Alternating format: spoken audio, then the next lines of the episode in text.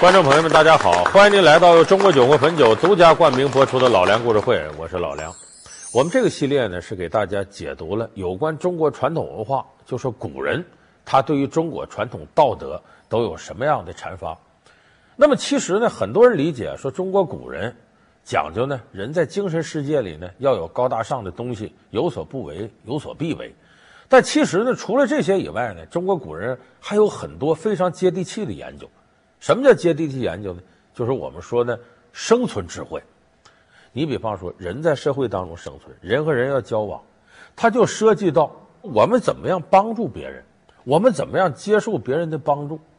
有的时候，我们帮助别人的过程当中，也出现了一定问题，就是你怎么帮助别人，你该帮助什么样的人，你帮助人家的边界到底在哪儿？这些在中国古人的生存智慧里都有研究。我们这期就给大伙说说，咱们帮助别人的智慧，应该具备哪些条件和能力？咱们先说，帮人就最主要一条出发点，你得帮什么样的人？咱有人说这白眼狼我不能帮，但问题这白眼狼没有贴到脸上，不是个标签。你看在这方面的事例，在中国古代有很多。你咱们说《水浒传》里边。路见不平一声吼，该出手时就出手。刘欢唱着：“路见不平一声吼啊，该出手时就出手啊，风风火火闯九州啊。该出手时就出手啊，风风火火闯九州啊。”这是助人为乐的事情，但是《水浒》里头，他也不是什么人他都帮。你我举个例子吧，比方说这个鲁提辖拳打镇关西，他把郑屠打死了。为什么他打死郑屠呢？他要帮金翠莲妇女。老头领姑娘，这姑娘郑屠就要霸占人家。那镇关西就指使强人抢占了我家屋产，把我们一家三口赶到客店里住。啊呸！好你个陈大官人，哼，绝不想是那个杀猪卖肉的郑屠。这个阿杂破财，逃在小冲经略相公名下开了个肉铺。竟敢如此欺负人！哼！二位兄弟，你们在此等洒家，洒家去打死这狗贼！哎，哥哥，说鲁提辖为了陌生人就能出手，大义凛然。但是这个人他陌生，事儿他可不陌生。他之前在酒楼喝酒的时候，已经把这个事情前因后果调查的清清楚楚，而且他也打听了郑屠的为人，甚至最后挥拳都要把郑屠打死的时候，都问你是如何骗了金翠莲。你一个杀猪卖肉的屠户，出口不如的东西，也敢叫自己镇关西？你是怎么抢骗的金翠莲？哎呀！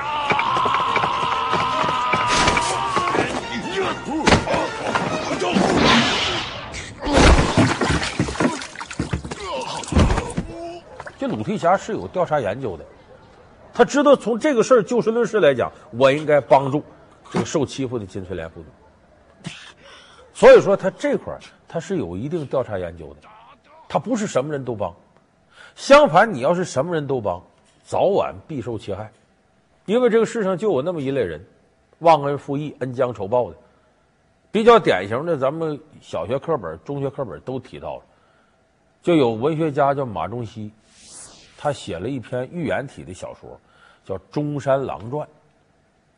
你看，咱们一说谁，说你。《红楼梦》里有“子系中山狼，得志便猖狂”，也有这样的话。这个故事很多人都大致知道，说不就一个东郭先生救了狼，狼还要吃他吗？但是这个细节您不见得清楚。咱要把这细节掰开揉碎说了，你就知道为什么帮这样的人反受其害。当然，这是个寓言故事，说这狼会说话。什么年代的事儿呢？它是春秋末期的事儿，发生在晋国。晋国哪儿呢？就咱们山西。这个晋国有个大夫叫赵简子，你注意啊，晋国当时总共有四家大夫很有势力，有姓智的，智力的智的，姓赵、姓韩、姓魏的。后来三家分晋，到战国时候，晋国没了，出现韩、赵、魏三个新兴国家，这三家就是从晋分出来的，称为三家分晋。这赵简子呢，就是赵国的老祖宗。这赵简子带着一伙人呢，到这个林子里打猎。这时候看到前面呢，有一头很凶狠的狼，这得打呀！弯弓搭箭，一箭射过去了，没射太准，就把这狼射的出血了，一瘸一拐就跑。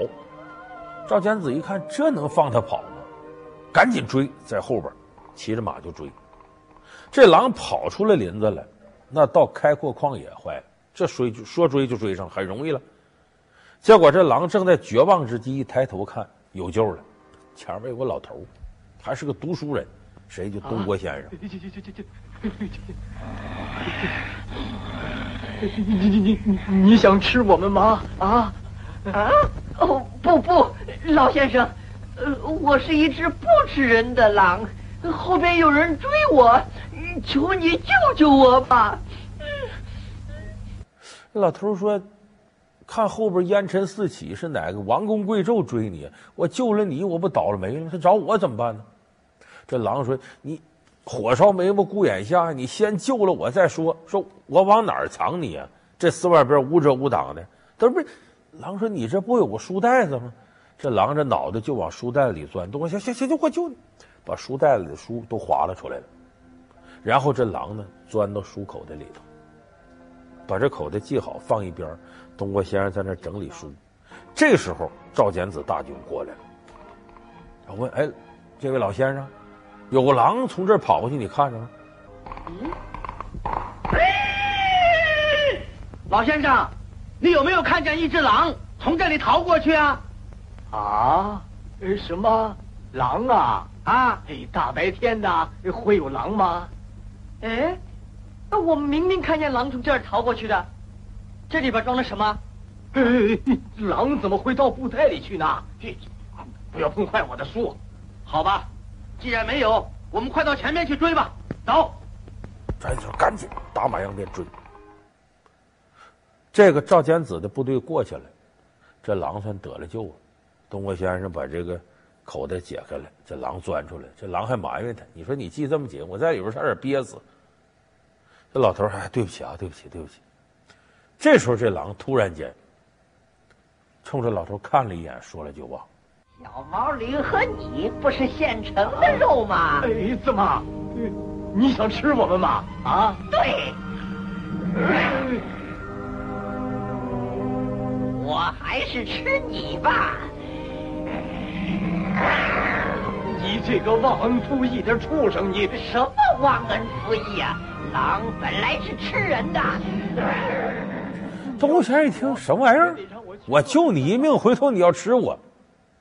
这老头可不干了，那你这不混蛋吗？这狼说：“这样吧，老头，咱们找个人给评评理。如果人家说我不该吃你，那我回头就走；说应该我吃你，你得让我吃了。”东郭先生一听，这天底下这都新鲜了，说那哪有人呢？哎，正说着，那边走过来一个种地的农夫，扛着一个锄头过来了，一看这怎么回事？干什么老乡啊，老乡，我救了狼，他反而要吃我，你说该不该吃啊？哼，他不是救我，他把我骗进了布袋，他想害死我的。这农夫一琢磨，这天底下还有这样忘恩负义的啊，这真是狼子野心。但是人这个农夫可不像东郭先生那么迂腐。那我说，我问问你啊，他怎么救的你？当初他被追得走投无路，是我好心好意让他钻进这个布袋的呀。啊，不对，他就是这样把我骗进去的。我不相信，这样小的布袋你会钻得进去啊？不信，我钻给你看看。啊，行啊，试试看。这农夫把绳口袋，嚓，系死死的，狼在里头怎么挣挣不出来。这时候这农夫拿起锄头，啪啪啪，几下子把狼给打死了。回头这农夫就教育这个东郭先生：“你看看，你看看，你救了这样的玩意儿，回头你反受其害。”东郭先生很惭愧。就这个事儿告诉我们什么呢？你帮人得帮什么样的人？你得熟悉他。是有人说对这个狼的，这这咱也没听说过，没见过。东郭先生头回和狼打交道，那你可以打听啊，这个狼属于有前科的人呐，等于啊，你帮了这样的人，最后反受其害。所以说，这个帮什么样的人是特别有讲究的。如果这个人本身不是个好人，你就不能轻易去帮他，或者你一打听他前头有前科，干过这个事儿那个事儿，你就得琢磨琢磨。老梁故事会为您讲述：帮人咋还帮出仇？老梁故事会是由中国酒会汾酒独家冠名播出。那么这个就涉及到我下边要说一个问题：帮多帮少，帮到哪儿算一战？有的人说。咱这帮人得帮到底呀，倾囊相助。错了，你真要倾囊相助，保不齐最后没有成为诗人，反而结仇了。有人说这有这么严重吗？你帮人不帮到底，你给到哪儿，这可特别关键。我再举个例子啊，这个咱们很多人都熟悉，不少人看过《甄嬛传》，孙俪演这个甄嬛，说这里头这甄嬛进宫之前的好朋友有谁呢？有人说我知道。有个叫眉庄的，有个叫安陵容的，好姐妹吗，两姐妹。说这安陵容太可气了，这个甄嬛对她那么好，后来她把甄嬛害的啊，那差点都流产了。说这个人不地道。啊啊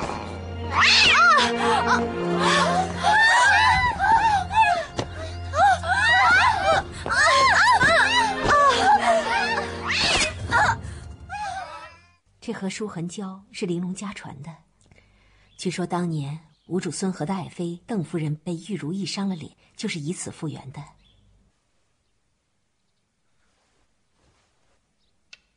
此物中有极重的麝香，若每日取来云面，不出三月便会小产。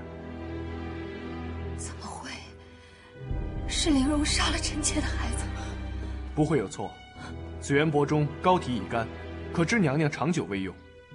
若要除去疤痕，总得两盒才够。如此剂量下去，必定滑胎。皇上，皇上，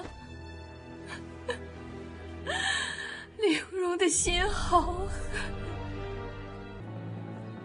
熹贵妃的孩子，沈眉庄的死是否都是因为你？既有当初，臣妾早已想到了有今日。咱抛开这个人的人性不谈，那么这个甄嬛做的有没有适当的地方呢？有人说她对人好还有失误吗？对人好也有失误。咱可以把这事儿从头说。你看啊，这安陵容呢，等于是个外县的一个小县长的女儿，进宫选秀的时候还不太懂礼仪呢，所以等于是呢，甄嬛教她。后来留在这儿培训，才能再进宫的时候呢，他家是外县的，离京城远，回不去，只能在北京选一个差点的客栈住着。这时候甄嬛呢，都好姐妹嘛，我得帮你，就把她接到自个儿家，教他这个礼仪那礼仪，他才有机会能够进宫。进了宫以后，也处处呵护他。姐姐，哎，咱们姐妹无需这么客气。玲珑与姨娘在京中无亲无友。幸得姐姐，现下到了这里，可不是有亲有友了。选秀那日冒犯姐姐，纯属无心。妹妹后来回去，日思夜想，后悔不已。只是，妹妹想，姐姐出身武家，必定文武双全。果真姐姐如此骁勇，不失家门风范。我家家训向来如此。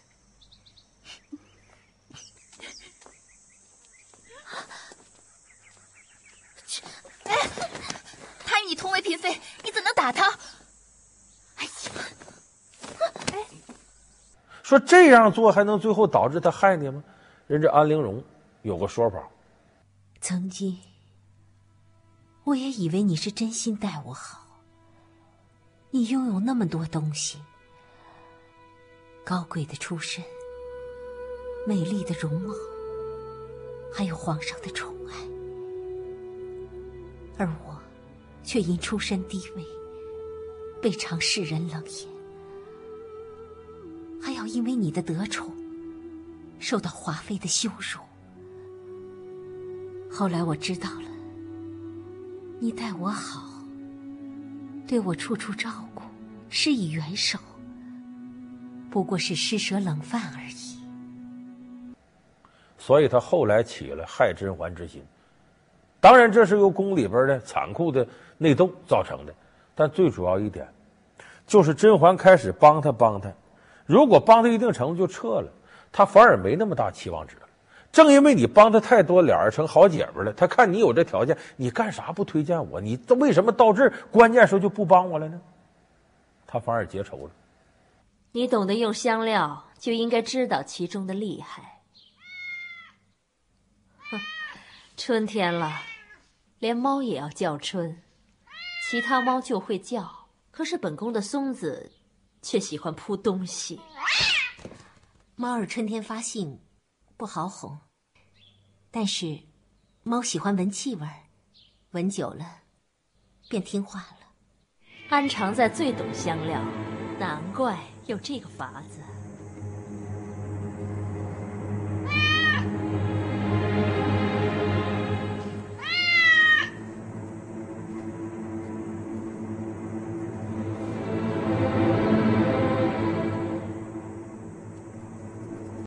所以这个呀，在我们生活当中，这个事儿很微妙。中国古人管这叫什么呢？叫升米恩，斗米仇。什么意思？一斗米等于十升米。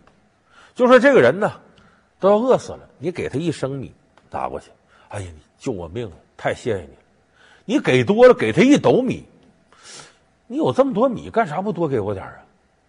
我以后不是温饱问题不就解决了吗？所以这个过去。咱们说哪块有灾，赈济灾民，你记住有个专有词叫开粥厂，就说舍粥，一个大锅熬粥也是。有的人说为什么舍粥？他你给碗饭，给俩馒头多好呢？这就我刚才说的，给你这点你感恩戴德，我要给你俩馒头，哎呀，有咸菜没有？给点咸，这来点炖肉多好，没头了。人心不足蛇吞象。人心苦不足，得陇复王叔。你得了这点儿是救他命的，再多了他产生贪念。再一个这种情况，你要延续到朋友那儿，还容易出现问题。什么问题呢？我管叫大恩如大仇，就是你给他的恩惠越大，他反而越恨你。这种事情呢，咱们这个小说里边写的挺多。你像这古龙有个小说叫《多情剑客无情剑》，小李飞刀的事儿。另一个主角阿飞，这阿飞呢，在这个茶馆里头呢，看到有一个镖头保镖的疾风剑诸葛雷坐那吹牛，怎么英雄了得？结果被两个魔头叫黑白双蛇给逼得跪地上磕头，不磕头就弄死你。本来不用这么麻烦，一进门杀了你们就拿东西走，只因为你们的脑袋不值钱。请问你的脑袋值多少钱？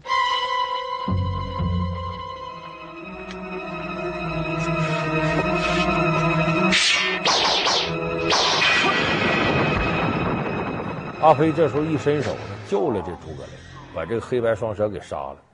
回头他跟小李飞刀聊天，他万没想到跪到地上的诸葛雷起来一剑冲他护心去了。我是他救命恩人，刚救完他起来，他要杀我。多亏小李飞刀力不虚发，一刀过去把这人结果了。阿飞年轻人不懂事问他怎么回事？怎么我救他，他还要杀我？李寻欢说：“你不知道人心险恶呀。”这就是大恩如大仇啊！这诸葛雷在江湖有一号，让黑白双蛇逼到这程度，颜面扫地，而你救了他，把黑白双蛇杀了。他只有杀了你，他才能重新在江湖扬刀立威。就你对他恩有多大，你把他仇人给杀了，救了他命了，你一辈子都压着他。他想扬眉吐气，非得杀了你不可。武侠小说里说的可能有极端。不是社会普遍现象，但你琢磨琢磨这里头道理，这就我们常说的“大恩如大仇”。所以你怎么帮助人，帮到哪儿是回事儿，界限到哪儿是回事儿，帮完了你该怎么做又是一回事儿。还有一点很重要，帮助别人，别人并不比你低一等，你是心甘情愿帮人家的，所以你要给人家留面子、留尊严。咱们现在社会上不有一些慈善行为吗？我是很看不惯，你像暴力慈善，经常让人拿着钱，我给你五百块钱，拿着钱来对镜头乐一个，他乐不出来呀。这个抬着手、抬着脸向人家要，回头拿着钱，你好，你好，他心里很难受，他心里不愿意。谁都有尊严，你事实上你帮了人，把人弄成要饭的，在台上那么干，这不合适。所以我们说帮助人，第一个什么人你应该帮他，什么人不该帮。第二个帮多少，这是个边界。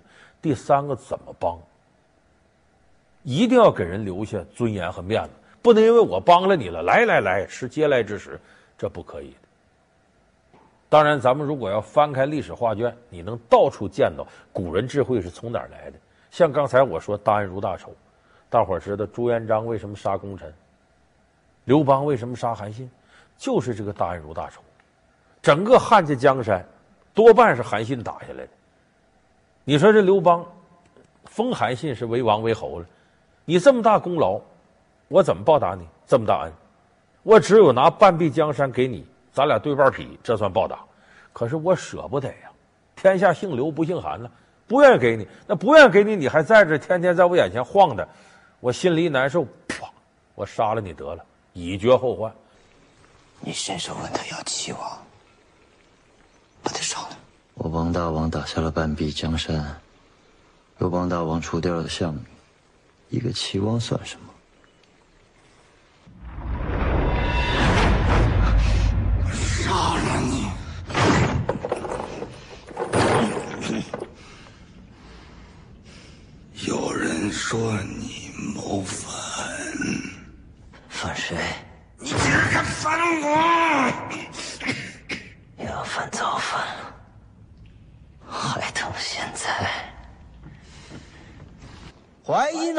信串通陈曦等叛将谋反，聚集囚徒家奴，欲夜袭皇后及太子，罪不可赦。谋不谋反，还不是你们说了算？所以历朝历代皇上杀功臣，都和我刚才说这个大恩如大仇有关系。你要明白的，事了拂衣去，深藏身与名。所以咱们有时候不要以为帮助别人就给了人家恩惠，越是给人恩惠的时候，越要注意。一句警示之言，为何常常被人曲解？知足常乐成了懒人的借口，逃避的托词。然而，老子的本意是什么？又是说给谁听的？我们该如何平衡欲望和快乐的关系？又该怎样看待知足和懒惰的区别？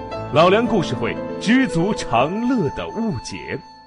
好，感谢您收看这期老梁故事会。老梁故事会是由中国酒红汾酒独家冠名播出。我们下期节目再见。